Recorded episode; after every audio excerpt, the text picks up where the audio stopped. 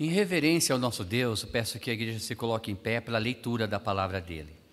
Lembrando que Esdras, depois que Jerusalém foi reconstruída novamente e o povo todo estava se regozijando, porque eles novamente estavam na Cidade Santa, os muros levantados, edificados, então Esdras pede para aquele povo se levantar e pôr em pé para ler a palavra de Deus.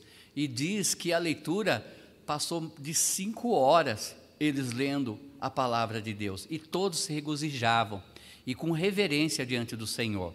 Nós vamos ler novamente os mesmos versículos, na realidade somente eu e você acompanha. Lucas capítulo 22, 31 a 34. Lucas 22, 31 a 34. Diz assim: Disse também o Senhor: Simão, Simão, eis que Satanás vos pediu para vos ir andar como trigo, mas eu roguei por ti, para que a tua fé não desfaleça, e tu, quanto te converteres, confirma teus irmãos. E ele lhes disse, e ele lhe disse: Senhor, estou pronto para ir contigo até a prisão e a morte. Mas ele disse: Digo-te, Pedro, que não cantará hoje o galo antes que três vezes negues que me conheces. Versículo 34, né, repetindo outra vez. Ele disse: Pedro, é, digo-te, Pedro, que não cantará hoje o galo antes que três vezes negues que me conheces. Vamos orar. Eterno Deus, rogamos ao Senhor, ó Pai, fale conosco hoje à noite, que a tua palavra venha de encontro com o nosso coração. Também, ó Pai, nos corrija se estamos vivendo de forma que não agrada ao Senhor. Que possamos, ó Pai, sempre testemunhar do Senhor é triste, Senhor, ouvir que cristãos muitas vezes negam o Senhor. Que não venhamos, ó Pai, fazer o mesmo. Por isso, Senhor, fale conosco. Essa é a nossa petição. Em nome de Jesus, amém. Pode sentar, igreja. Hoje nós vamos falar de sete perigosas escolhas, né? Sete perigosas escolhas baseado na vida de Pedro. Essa mensagem de hoje não vamos ter uma estrutura homilética. Ela também não vai ser, né, uma mensagem expositiva. Não, mas nós vamos extrair desse texto verdades nas quais podemos aplicar em nossas vidas. Nós podemos ver na vida de Pedro esses sete perigos, essas sete escolhas que mudou muito a vida dele em tão pouco tempo. Assistir um navio afundando é uma triste visão, amados irmãos, mesmo quando nenhuma vida vai morrer, mesmo que nenhuma vida se peca, mas nem mesmo um navio afundando é tão triste quando vê um verdadeiro crente tropeçar e cair em pecado. As nossas decisões exigem um grande cuidado. A experiência de Pedro ilustra em quais áreas devemos tomar um grande cuidado. Primeiro, cuidado. Em primeiro lugar, está o perigo de pensar que pode enfrentar o poder das trevas sozinho. Lucas 22, 31 a 33, disse também o Senhor: Simão, Simão, eis que Satanás vos pediu para vos ir andar como trigo, mas eu roguei por ti, para que a tua fé não desfaleça. E tu, quando te converteres, confirma teus irmãos. E ele lhe disse: Senhor, estou pronto a ir contigo até a prisão e a morte. Um dos maiores erros na vida cristã é achar que você ou eu podemos então lutar contra as trevas através das nossas próprias forças, sozinho. É um grande erro. Praticamente podemos extrair isso da vida de Pedro. Ele sabia, até esse ponto, ele sabia quem era Jesus, ele conhecia Jesus, e conhecendo Pedro, ele é aquele pronto a fazer tudo pelo Mestre, mas desafiando, porque próprio Jesus disse que Satanás pediu para que ele fosse então peneirado, né, cirandado. E ainda assim ele disse: Não, Senhor, eu não vou cair. Amados irmãos, nós temos que entender que somos frágeis, que nós não somos seres tão especiais em questão de poderes como as hostes celestiais, os anjos de luz, também não somos iguais como os anjos caídos, não é? Que tem a sua força, que tem também o seu poder. Lá no livro de Judas, ao lado de Apocalipse, a palavra de Deus diz que o arcanjo estava brigando com Satanás porque Satanás queria o corpo de Moisés. E o próprio arcanjo, ele repreende Satanás dizendo: "Essa peleja é Deus. Deus há de pelejar contra ti". Nem o próprio arcanjo com o poder celestial, ele não quis enfrentar o inimigo naquele momento, dizendo que Deus ia fazer a justiça. Mas muitas vezes há crentes que desafia esse lado. Sabemos que maior é aquele que está em nós do que aquele que está no mundo, é fato. Somos maiores, mais fortes com Deus, mas não tente enfrentar os problemas espirituais sozinho. Não é assim. Em Lucas 22, 31 a 33, temos então a informação muito séria do Senhor Jesus para com Pedro. Satanás havia clamado o discípulo para peneirá-lo, prová-lo. Deus permite, sim, sabemos disso. Não foi diferente com Jó, quando então Satanás aparece diante do Senhor e Jesus e Deus pergunta de onde vens, ele fala de rodear a terra. E aí então, naquela conversa, Deus fala: Você conhece o meu servo Jó? Ele é íntegro e fiel. E ali naquele momento, Satanás pede então para pôr à prova Jó. E Deus permite, dizendo: Pode fazer o que você quiser, menos tocar na vida dele. Não faça isso. E todos nós sabemos da história de Jó. Pela graça de Deus, Deus conhecia o coração de Jó e falou que ele era íntegro e fiel, e ele foi até o final. Mas aqui nós encontramos Jesus dizendo, o próprio Deus dizendo para Pedro que o próprio Satanás estava querendo colocar à prova Pedro. É lógico que Deus ele é eterno e ele sabia, lógico, é, com certeza, que Pedro infelizmente ia negá-lo. Tanto é que ele diz isso, que ele iria negar três vezes antes do galo cantar. Nós devemos entender, amados irmãos, que não podemos desafiar o mal. Não, são seres poderosos, mas devemos crer que Jesus está à frente, amém? Que é Ele que nos protege, é Ele quem cuida de nós. No entanto, o Senhor Jesus se colocou como então intercessor, seu é, defensor, ele passou a defender então Pedro. Mas devemos cuidar nessa área da vida cristã. Em segundo lugar, está o perigo da autossuficiência. Lucas 22, 33, 34, que diz: E ele disse: Senhor, estou pronto a ir contigo até a prisão e a morte. Mas ele disse: Digo-te, Pedro, que não cantará hoje o galo antes que três vezes negues que me conheces. Devemos cuidar com a autossuficiência, dizer que eu posso, eu faço, pode acreditar em mim, com autoconfiança, sabendo que muitas vezes nós não vamos cumprir com aquilo. É maravilhoso ouvir isso de Pedro que ele iria até a morte por Cristo. E muitas vezes nós fazemos o mesmo.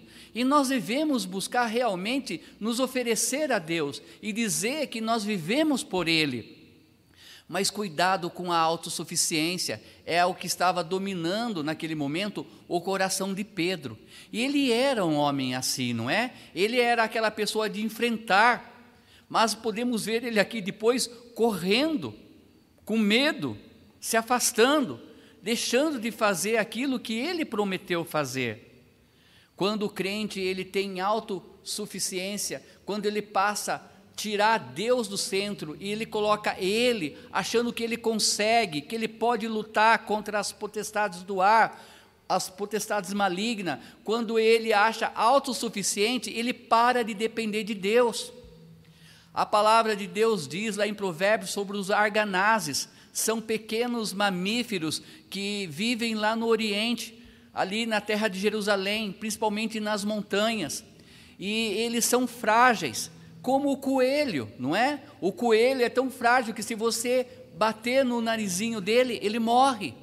E o arganaz, ele é da mesma forma. E a palavra de Deus em Provérbios diz que ela, aquele ser né, tão simples e frágil, quando ele vê o perigo, ele corre na rocha. As casas, as tocas, é entre as rochas, aonde geralmente águias, né, aves que, que caçam não conseguem chegar até ele. Eles correm para a rocha. E ali então Salomão ele faz uma aplicação que todos nós somos frágeis, como o argamás, arganás, e nós temos que buscar Deus. Nós temos que nos firmar nessa rocha que é Cristo, porque Ele é o único que pode cuidar de nós. Mas quando nós nos achamos autossuficientes, quando nós achamos capazes, Deus Ele deixa para ver aonde vai. Nos versos, então, 33 e 34, Pedro afirma que estava pronto a ir à prisão, ou até mesmo às raias da morte, caso fosse necessário. Eu gosto e eu apoio quando você faz consagração e Deus se agrada. Deus só não se agrada daquele voto de tolo que promete e não cumpre. Deus, ele não se agrada quando o homem se torna homocêntrico, tirando Cristo do centro e tornando, fazendo do homem o centro da vida. Hoje pela manhã, na classe dos adultos, ali em Apocalipse capítulo 20, 20, nós falamos muito disso.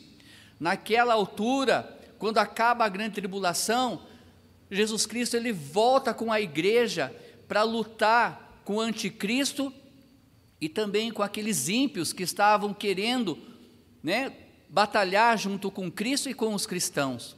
Naquele momento ali é derrubado a grande Babilônia religiosa que é falsa daqueles dias, que vai ser só uma religião. E junto com isso também cai a grande Babilônia comercial, que é o sistema do mundo, é o que nós vivemos hoje. Hoje, amados irmãos, o homem é homocêntrico. O homem ele está sendo governado pelo homem. Hoje nós temos todo esse esquema político que rege o mundo. Porque um dia o homem, ao invés de pedir um rei, que seria Deus, ele pediu um rei homem, lá em 1 Samuel. Então o mundo se tornou homocêntrico. Quando nós nos tornamos autossuficientes, rapidamente nós tiramos Deus do centro da nossa vida. E aí temos sérios problemas. Pedro, ele estava alto, se achando autossuficiente ele estava acreditando na força dele e não na força do Senhor mais, dependendo da força do Senhor. Terceiro lugar, está o perigo então de deixar a vida de oração. A vida de oração. Lucas capítulo 22,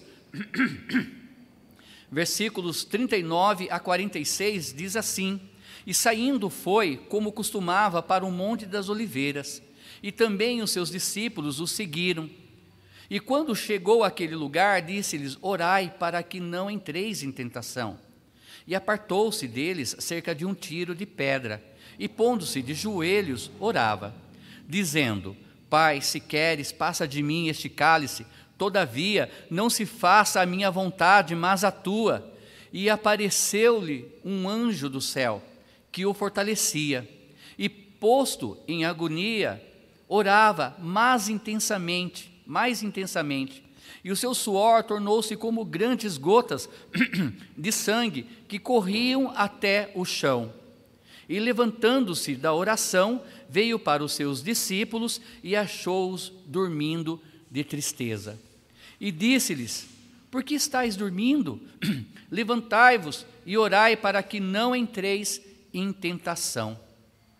Podemos ver aqui no jardim de Getsemane, Jesus chamando entre todos os seus discípulos aqueles três que ele tinha mais comunhão, não é? Pedro, Tiago e João. Muito obrigado,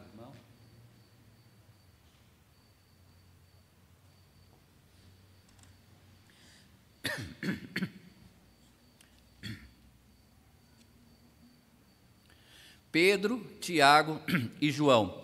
E Jesus Cristo, sabendo que iria enfrentar para frente, ele clama para que eles orassem com ele.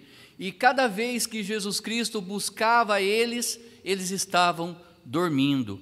Lucas então nos conta que no meio da profunda dor e tribulação do Senhor Jesus, quando ele estava no Getsemane para orar, Pedro, entre os demais discípulos, ou seja, João, Tiago, adormeceu. O Senhor os repreende para que estivesse orando e também vigiando para enfrentar e suportar a tentação. Sabemos que isso acontece antes, então, de Jesus Cristo ser levado para o sinédrio e passar toda aquela dor, andar pela via dolorosa. Antes disso, próprio Jesus já tinha falado para Pedro que ele ia ser provado por Satanás. E uma das nossas maiores armaduras contra o mal é a oração, amados irmãos. E como muitos na igreja, ou muitas igrejas, estão fazendo pouco caso da oração, do ministério da oração. Orar é tão importante como comer para sobreviver. Orar é falar com Deus. Orar é ter comunhão com Deus. Quando eu, eu olho para Enoque, eu lembro dele andando com o Senhor, ao ponto do Senhor se agradar dele e recolher ele em vida para ele. O, o andar com Deus é uma vida de oração, porque se eu estou orando, eu estou falando com meu Pai. E uma das maiores negligências das igrejas é o culto de oração de quinta, ou de quarta-feira, ou de terça, seja o dia que for no meio da semana. Esse culto tem sido negligenciado pelos próprios filhos e filhas de Deus. É um momento em que a igreja estaria clamando, buscando o Senhor. Na agonia da perseguição aos cristãos, ali no início de Atos, capítulo 1, quando Jesus Cristo vai assunto ao céu, e Pedro, ele ainda se encontrava preso, a igreja se reuniu para orar, e eles oravam forte, com, com, com, com fé no Senhor. E Deus fez com que um anjo fosse e libertasse Pedro das prisões. E Pedro chegando naquela casa, ele bate na porta e alguém vai atender e vê que é Pedro, volta correndo dizendo: É Pedro. E todos eles espantam: como isso? Como é Pedro? A oração tem poder, amém? Em Tiago fala que a oração do justo tem a sua eficácia. Quando nós oramos unânimes junto, Deus nos ouve e nos atende. Hoje mesmo, a minha, minha esposa falou sobre a, a Beth, a mãe do Schaefer, dizendo que Deus está respondendo às orações porque Ele está melhorando. E isso é resposta de oração. Nós sabemos que no Antigo Testamento, quando o povo orava, Deus agia. Pedro, ele estava sendo negligente na vida de oração. Negligente. E aqui Jesus Cristo fala: ore para que não caias em tentação. Talvez Jesus Cristo estava se referindo ao próprio Pedro, que ia cair na tentação de negar a Cristo três vezes. Entre esses três, incrível, que aquele que era mais quietinho, que menos falava e mais ouvia, estava aos pés da cruz, que era o João, o apóstolo amado. Foi o único que foi dos apóstolos, dos discípulos, diante do Senhor. Os outros observavam de longe a crucificação de Cristo. A oração, amados irmãos, é muito importante. É muito importante. Quando a igreja ora, o inimigo se afasta. Quando a igreja ora, almas são salvas. Quando a igreja ora, há alegria no lar. Não tem como não falar da mãe, não é? de um dos maiores pregadores, Carlos Wesley, John Wesley. Ela foi uma grande mulher de oração. Ela teve 26 filhos. E falar e conta a história que ela gastava um bom tempo orando para cada um dos seus filhos. Ela colocava o seu avental na porta quando ela queria ter o tempo dela com Deus. Susana Wesley. E ali então, todos os filhos não poderiam nem bater na porta, porque era o tempo dela sós com Deus. Isso mostra que ela primeiro se colocava diante de Deus. Ela clamava ao Senhor para que Deus a perdoasse e fortalecesse ela. Ela foi a mãe que foi porque ela era uma mulher de oração, uma mulher que buscava a Deus. Olha, aos pés de uma mãe assim e de um pai, sai grandes nomes para servir ao Senhor. Grandes nomes. Jonathan Eduardo também pôde ver isso na vida da família dele.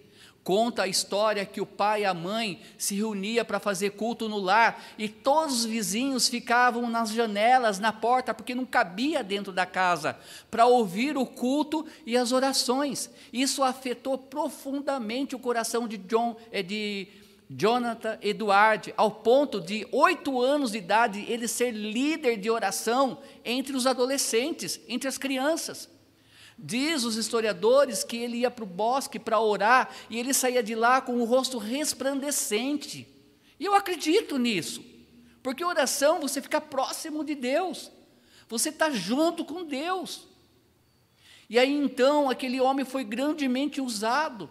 O maior dos seus sermões foi um pecador na mão de um Deus irado. Diz os historiadores que quando ele só leu, ele nem pregou, com toda a homilética, ele leu a mensagem dele. E o efeito foi estrondoso. As pessoas grudavam no banco com medo que o chão se abrisse e elas caíssem no, infer no inferno. Elas tinham medo de morrer e ir para o inferno. Todas elas, unânimes, fizeram uma decisão para Cristo. Ali na Inglaterra, passaram semanas lembrando que ainda muitas, ah, muita luz era o lampião, e ao passar pela rua, vocês viam as pessoas, as silhuetas deles, de joelho nas casas, orando, orando, clamando o Senhor. Não porque Jonathan e Duarte era eloquente, não porque ele foi estudado, mas porque o poder vinha de Deus, porque ele era um homem de oração e foi grandemente usado. A igreja que não ora, irmãos, a igreja não cresce. A igreja que não ora, o inimigo se aproxima cada vez mais. Pedro, ele foi negligente com a oração. Cristo estava avisando que ele ia ser cirandado, que ele ia ser provado, e falou que ele ia cair. E aqui ainda, nesse jardim, ele avisa, mas ele encontra ele dormindo. Em quarto lugar está o perigo de usar as armas mundanas. Lucas capítulo 22, 47 a 51 diz: E estando ele ainda a falar, surgiu uma multidão. E um dos doze, que se chamava Judas, ia diante dela e chegou-se a Jesus para o beijar. E Jesus lhe disse: Judas, com um beijo, com um beijo, desculpa aqui mexer aqui, Judas, com um beijo, traz o filho do homem, e vendo os que estavam com ele o que ia suceder, disseram-lhe: Senhor, feriremos a espada? E um deles feriu o servo do sumo sacerdote e cortou-lhe a orelha direita. E respondendo Jesus disse: Deixai-o, basta. E tocando-lhe a orelha, o curou. Nós sabemos que esse era Pedro, não é? Pedro estava pronto para tudo. Então, ao invés dele ter orado antes, ao invés dele usar as armas espirituais, dele usar né, a armadura que fala em Efésios capítulo 6, vestir o capacete da salvação, calçar né, os pés da, da palavra, da pregação, usar né, a coraça da justiça, não, ele quis usar armas humanas para ferir, e ainda Jesus Cristo diz: pare, e ainda faz o milagre de curar, colocar a orelha daquele soldado no lugar. Muitas vezes, amados irmãos, nós entendemos que a luta não é contra a carne e contra o espírito. Às vezes nós lutamos com pessoas, às vezes nós brigamos é, na família, na casa de Deus, com a vizinhança. E nós devemos entender que este mundo jaz o maligno, e o sistema que rege esse mundo não provém de Deus, e as pessoas agem, andam conforme o desejo de Satanás. E a nossa luta não deve ser com eles, tentando ferir, porque Jesus Cristo deixou claro: não é contra o sangue nem contra a carne, mas sim contra as potestades do ar, contra os anjos malignos de Satanás, contra Satanás. E muitas vezes é com oração e jejum, muitas vezes é dobrando o joelho, muitas vezes é clamando ao Senhor. Amados irmãos, até no jejum muitas vezes somos falhos. Achamos que o jejum está ligado mais com uma igreja pentecostal e não com uma igreja tradicional. O jejum é bíblico, o jejum tem que ser praticado e vem junto com a oração. Essas são as armas do cristão e também a palavra de Deus, e não o nosso punho, não a nossa força, e não as armas humanas. Infelizmente, Pedro, tendo Cristo, o Senhor, Deus presente, ele age da forma humana, da forma humana. E Deus não age assim. Mais uma vez, Lucas 22, 47 a 51 nos mostra esses tenebrosos passos para a negação. E aqui nos informa que Pedro, no momento em que Judas entrega o Senhor, tira uma espada e fere então um dos servos do sumo sacerdote. Em quinto lugar, está o perigo de seguir Jesus de longe. Lucas 22, 54 diz assim: Então, prendendo, o levaram e o puseram em casa do sumo sacerdote. E Pedro seguia de longe. Incrível, amados irmãos, entre os dez, melhor, entre os doze, porque ali ainda tinha Judas, ele não tinha se enforcado ainda. O único que ficou aos pés da cruz foi João, o apóstolo amado. Todos olharam de longe. Muitas vezes, quando nós estamos acreditando mais na nossa força, quando nós principalmente deixamos de orar, também, infelizmente, vamos passar a seguir Cristo de longe.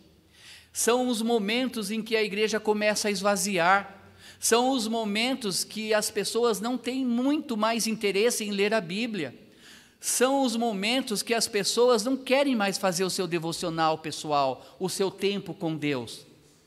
Começam a buscar Deus de longe, a olhar Jesus de longe. Muitas vezes há pessoas que estão na casa de Deus, mas seu coração está longe. Muitas vezes há pessoas que estão sentados hoje aqui, mas o seu coração está em outro lugar. Amados irmãos, eu fiz o Seminário Batista Regular do Sul, fiquei quatro anos e meio ali, e era tanta matéria, tanta matéria, tantas teses para serem feitas, entregues, tantos professores, mas tinha algo maravilhoso: todo santo dia tinha capela, tinha pregação, às nove horas da manhã, nove e quinze talvez, tinha capela, e Deus falando com a gente, mas eu tenho que confessar, era tantas tarefas que muitas vezes meu coração não estava ali ouvindo a mensagem. O meu coração estava preocupado em entregar uma tese, entregar um trabalho, em uma prova que eu ia fazer depois. É fácil desviarmos o olhar do Senhor. É fácil começarmos a olhar o Senhor de longe e não de perto. Quando deixamos de orar, quando achamos autossuficiente, não é? Quando nós estamos se afastando e não notando. Entre os seus discípulos, amados irmãos, há uma estrela que foi se apagando ao pouco. O nome dele é Judas. Ele beijou a salvação do mundo, ele beijou a luz do mundo. É como um eclipse. Ele estava brilhando perto de Cristo e ele foi ficando longe. Ele andava com Cristo, mas seu coração não. Ele era o tesoureiro próprio Jesus falou que ele colocava a mão na bolsa e tirava, roubava dinheiro que era para eles. Podemos estar com Deus, mas longe de Deus? Sim. E isso acontece entre muitos. Aí eu pergunto: olha, senti a falta de você, por que você não veio? E muitas desculpas que é dada e você sente que a pessoa na realidade está ficando longe de Deus, vendo Deus de longe. Eu louvo ao Senhor pela nossa live, não é? Sabemos que no tempo de pandemia está sendo muito bem usada, mas eu costumo dizer que a nossa live é para aqueles que não podem estar aqui. A nossa live é para alcançar aqueles que nem são salvos ainda, para que eles ouvindo, ouvindo a palavra de Deus, eles se arrependam e creiam que Jesus é o Senhor. Mas todos aqueles que podem estar, não é para fazer uso da live lá em casa. Não é para ficar depois escrevendo no grupo, pastor, foi maravilhosa a mensagem de hoje. Mas estava assistindo em casa, vendo de longe, observando de longe. O lugar do cristão é na igreja. Hoje há igrejas ainda fechadas, pastores com medo. Eu entendo, é horrível. Essa doença ela mata mesmo. Com certeza, nós temos que cuidar, mas temos que ter fé. A gente tem que substituir o medo pela fé. E sim, abriu aprisco para entrar para vir pessoas e aceitar Cristo, mas muitos estão buscando Deus de longe, ficando longe de Deus. Não foi diferente com Pedro.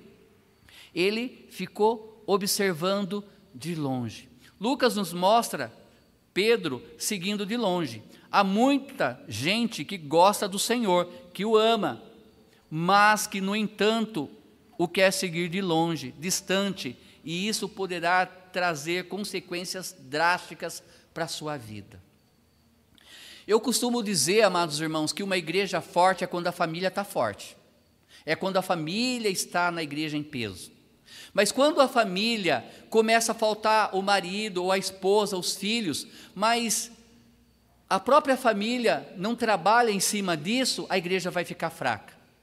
Uma das igrejas que eu ajudei a pastorear foi também lá em Goiânia um tempo que eu estava em Ribeirão Preto. Aquela igreja do pastor Rômulo tem em torno de quase 400 membros. Mas não pense que é uma igreja rodoviária, né? como eu, eu preguei outro dia. A igreja rodoviária é aquela igreja que entra e sai pessoas, que nunca para. Ela pode até ficar cheia, mas a pessoa não fica ali no lugar. Não, aquela todas são dali da igreja. Mas quando você ouve o histórico da igreja, a igreja tem tataravô, tem bisavô, tem avô, e com isso tataraneto, netos, ou seja, a família ficou forte na igreja. Quando as crianças se tornaram adolescentes, ficaram na igreja. Quando as crianças se tornaram jovens, ficaram na igreja. Porque a mãe e o pai investiram pesado para estarem na igreja. Não podemos, como pais, ser moles, amados irmãos, em falar, ai, coitadinho, fica então dormindo. De repente você sai, ele pula para o computador. De repente ele sai, ele pula para a TV. Porque você está sendo negligente com a sua própria família. Uma família forte é quando eles estão buscando a Deus, unânimes. Aí a igreja vai ser forte. É um dos temas que vamos trazer nas conferências de família. Para que a nossa família, Vitória, se fortaleça. E eu oro por vocês. Eu oro por cada um de vocês, mas muitos estão vendo Deus de longe. Só que cada vez vai ficando mais longe, amados irmãos, cada vez mais. Sempre ouvi isso, é uma verdade. As pessoas não saem do dia da noite da igreja. Na realidade, o coração dela está ficando longe, mesmo estando dentro da igreja. E quando ela sai, não é novidade, é porque realmente ela já estava fraga, fraca, apagada. Ela estava ali, o coração não. Estava vendo, mas não estava ouvindo. Em sexto lugar, está o perigo de sentarmos então à roda dos impenitentes e negar a Cristo. Quando uma pessoa começa a ficar longe de Deus, ela começa a sentar em outras rodas buscar outras pessoas, outros lugares. Lucas capítulo 22, 55 a 60 diz: E havendo-se acendido fogo no meio do pátio, estando todos sentados, assentou-se Pedro entre eles. E como certa criada, vendo estar assentado ao fogo, pusesse os olhos nele e disse: Este também estava com ele. Porém, ele negou, dizendo: Mulher, não, a, não conheço. E um pouco depois, vendo o outro, disse: Tu és também deles. Mas Pedro disse: Homem, não sou. E passada quase uma hora, um outro afirmava, dizendo: Também esse verdadeiramente estava com ele, pois também é Galileu. Versículo 60. E Pedro disse: Homem, não sei o que dizes. E logo, estando ele ainda a falar, cantou o galo. Esse é o coração daquele que se torna autossuficiente. Esse é o coração daquele que começa a negligenciar o tempo de oração. Esse é aquele que começa a olhar Deus de longe, buscar de longe ao Senhor. O seu coração se afasta da luz e se aproxima das trevas. Mas sabe o que é o pior de tudo isso? É o testemunho da pessoa: negar a Cristo, negar o Salvador. Às vezes pode acontecer com os nossos jovens em uma escola. Às vezes, por serem intimidados, às vezes com receio de não ser taxado como olha lá o crentinho, o certinho, aquele jovem diga: "Não, eu não sou crente, sendo crente. Não, eu não vou sempre na igreja." Que triste, mas acontece. Acontece. Lucas 22, 55 nos diz que Pedro tomou assento entre os que haviam prendido o Senhor. É um grande desafio viver no mundo e cuidar com as suas vãs sutilezas e filosofias. Colossenses 2:8. Na madrugada desse sábado com os nossos jovens aqui, eu falei com eles sobre o perigo do mundo. E o que rege esse mundo, não é? A arte, a música, a vestimenta, o falar, tudo não provém de Deus e provém do inimigo. Provém do inimigo. E muitas vezes as filosofias, os ensinos. A palavra de Deus diz em Colossenses capítulo 2, versículo 8: Tende cuidado para que ninguém vos faça presa sua, por meio de filosofias e vãs sutilezas, segundo a tradição dos homens, segundo os rudimentos do mundo, e não segundo Cristo. Quando começamos a ficar longe de Deus, começamos a dar ouvidos para essas conversas, para esses falsos ensinos, para essas falsas filosofias que vêm do mundo. Temos que cuidar. Há duas entradas para o nosso coração, eu sempre digo: nossos olhos, não é? E os nossos ouvidos. Tudo que você vê que não agrada a Deus, vai para o teu coração. Tudo que você ouve, vai para o teu coração. Lembrando que a Bíblia, quando fala de coração, não está falando do órgão coração, está falando da mente. Porque coração no latim quer dizer decorar, guardar, não é? Reter. Então, nós guardamos, nós memorizamos, colocamos em nossa mente. Temos que cuidar com isso com o que o mundo tem oferecido.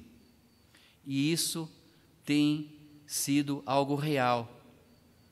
Muitos estão se assentando à roda dos escarnecedores, daqueles que são farristas, que se alegram, que se sente feliz em apontar o dedo para Deus.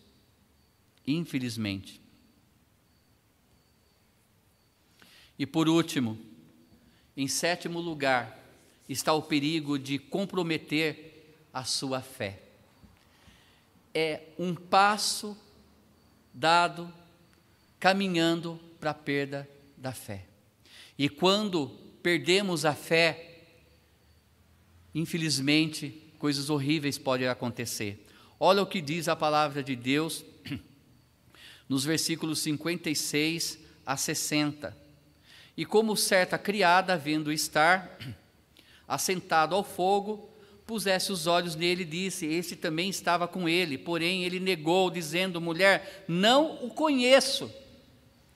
Versículo 57. Né? Porém, ele negou, dizendo: Mulher, não conheço.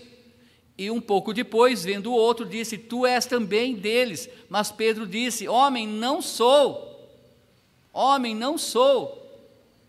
E no versículo 60, e Pedro disse: Homem, é, desculpa, no 59, e passada quase uma hora, um outro afirmava, dizendo: Também este verdadeiramente estava com ele, pois também me é Galileu. E Pedro disse: Homem, não sei o que dizes. Isso mostra a falta de fé. Quando nós começamos a negar Cristo, é porque estamos deixando de crer. Nós falamos, pregamos naquilo que cremos.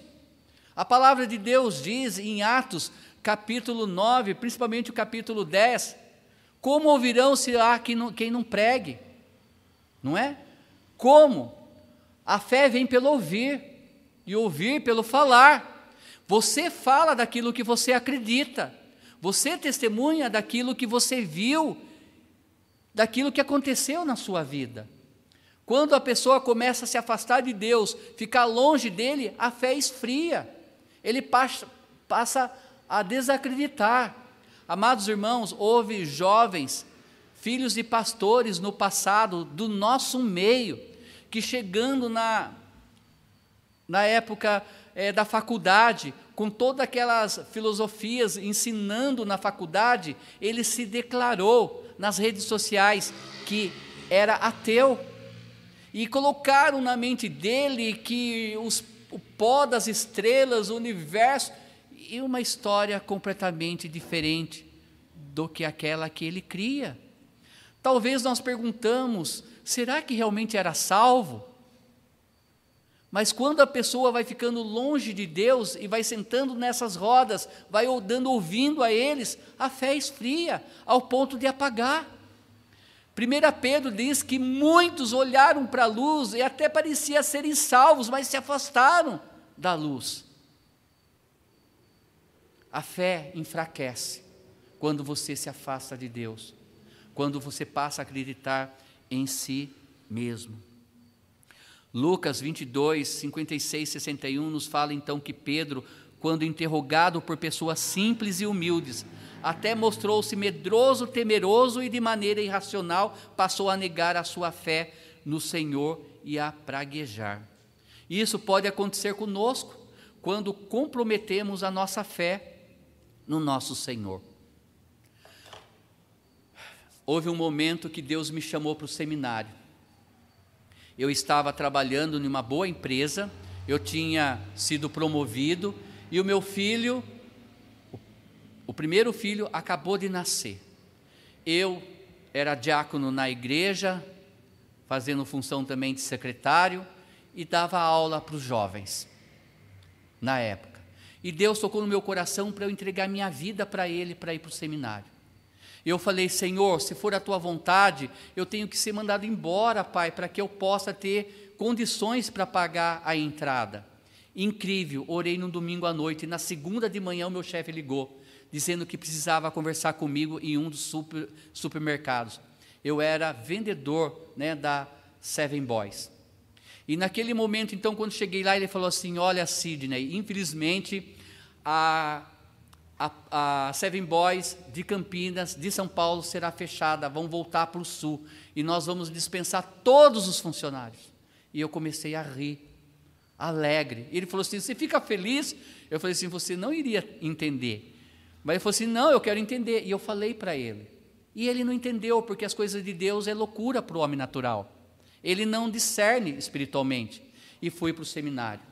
Mas eu fui também acreditando no meu seguro de desemprego que na época era seis pagamentos, e eu estava recebendo 350 reais por mês. Eu tinha ajuda de missionários americanos me apoiando no seminário, mas como casado, o casado tem que pagar o aluguel e cuidar da sua família com os comes e bebes. E na minha última parcela, eu ouvi três vezes a mesma mensagem sobre Pedro. Na capela e na igreja, duas vezes. Pedro, é, pastor Samuel pregando. sobre Pedro negando a Cristo. Eu lembro que eu saí aquele dia do seminário, fui para o meu quarto em casa, dobrei meu joelho, peguei o meu canivete, eu falo porque era uma Bíblia pequenininha que eu evangelizava, segurei na mão e falei: Senhor, dai-me hoje alma, me use para evangelizar, nem que seja almas que sejam difíceis de evangelizar, mas eu não quero negar o Senhor. Eu saí do quarto, almocei rapidão e fui para o banco, ali na, naquela avenida. Cheguei no banco, lá em Pinhais, entrei, todo contente, com folhetos na mão, com a Bíblia, para receber a última parcela. E na fila, uma senhora começou a conversar comigo, consegui evangelizar ela. Entreguei um folheto, falei da igreja, primeiro falei de Cristo, falei de Deus, fiquei tudo contente. Aí quase chegando, eh, saindo, saindo do caixa, tinha acabado de receber uma pessoa me parou para conversar um pouco, eu falei de Cristo para ele. Fiquei super feliz.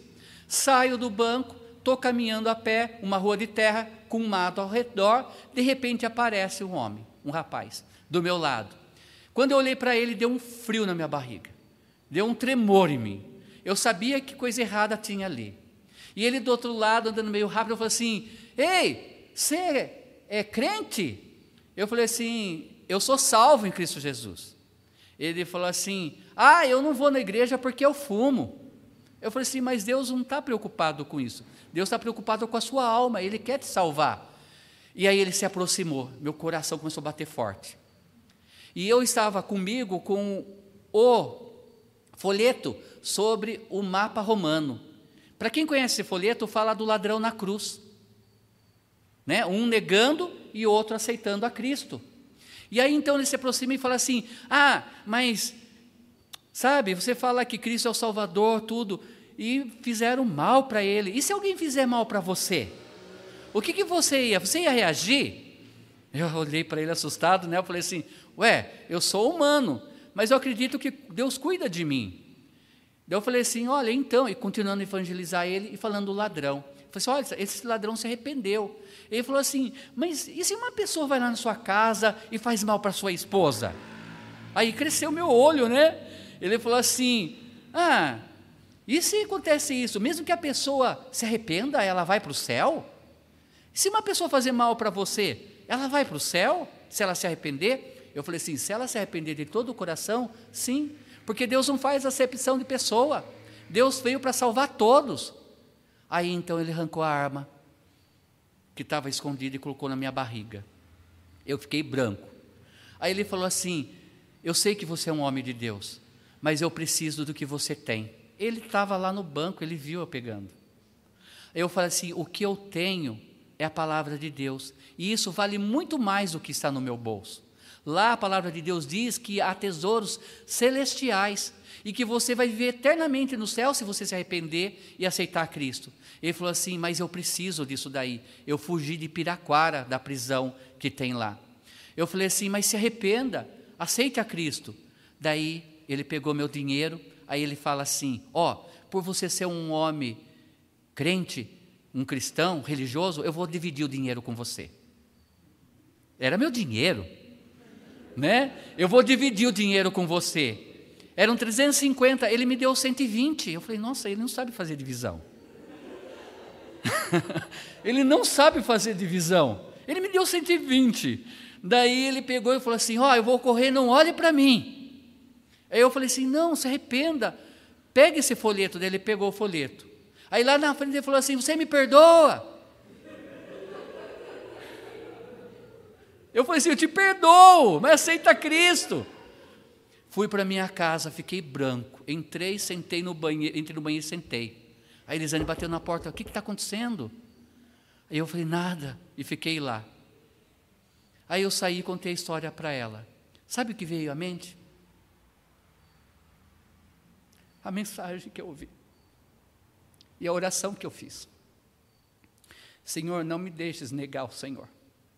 Eu poderia dizer com medo, não, lógico. Isso é errado o que você vai fazer e fugir dele. Eu poderia ter me afastado dele, mas foi a oportunidade que eu orei, que eu pedi ao Senhor. Porque mais vale uma alma no céu do que uma no inferno. A minha esperança é um dia me encontrar com Ele na glória, não é? Mas nós não podemos negar aquele que não negou a nós. Ele veio a esse mundo, passou o que passou e morreu de braços abertos. Ele poderia dizer: Eu não vou morrer por você, mas ele morreu. Que nós não venhamos viver esses perigos, amados irmãos. Cuide com o seu testemunho, pregue, porque o, tia, o diabo também vai pedir para te provar. Eu vejo aquele tempo, aquele momento, como o diabo estava me provando. Às vezes a gente não vai sair tão bem, às vezes a gente vai sair como ouro. Mas você quer ser ouro ou algo sem valor? Seja ouro para Deus. Amém? Vamos orar? Querido Deus, diante do Senhor, ó Pai, colocamos os nossos corações. Agradecidos, ó Pai, pela tua palavra que vem nos exortar e vem nos disciplinar, ó Pai, para que o nosso coração não fique longe do Senhor. Ó Deus, somos falhos, nós somos fracos, nós somos como argamás, ó Pai, frágeis. Nós somos barro, ó Pai. Nós somos a matéria que menos tem valor hoje o barro. Mas o Senhor nos deu vida eterna. O Senhor nos vês vasos de honra. O Senhor nos encheu com o teu Santo Espírito. E o Senhor quer nos usar. Nos ajude, ó Pai, a não cairmos nesses perigos. Nos ajude, ó Pai, a termos uma vida de oração e apoiar a nossa igreja local em oração. Nos ajude, ó Deus querido, a ficarmos firmes, deixando o Senhor ser o centro da nossa vida e não o meu eu. Nos ajude, ó Pai, a realmente não usarmos nossas armas humanas, a nossa boca para ofender, ou até usar da força, mas entender que a nossa luta é contra Satanás e os seus anjos. Que possamos jejuar e orar, batalhar e usar a tua palavra para nos defender, crendo que o, o, o Senhor é o nosso escudo, o Senhor é o nosso porto seguro. Pai, ser com cada um de nós. Talvez essa semana alguém de nós será provado, ó Pai.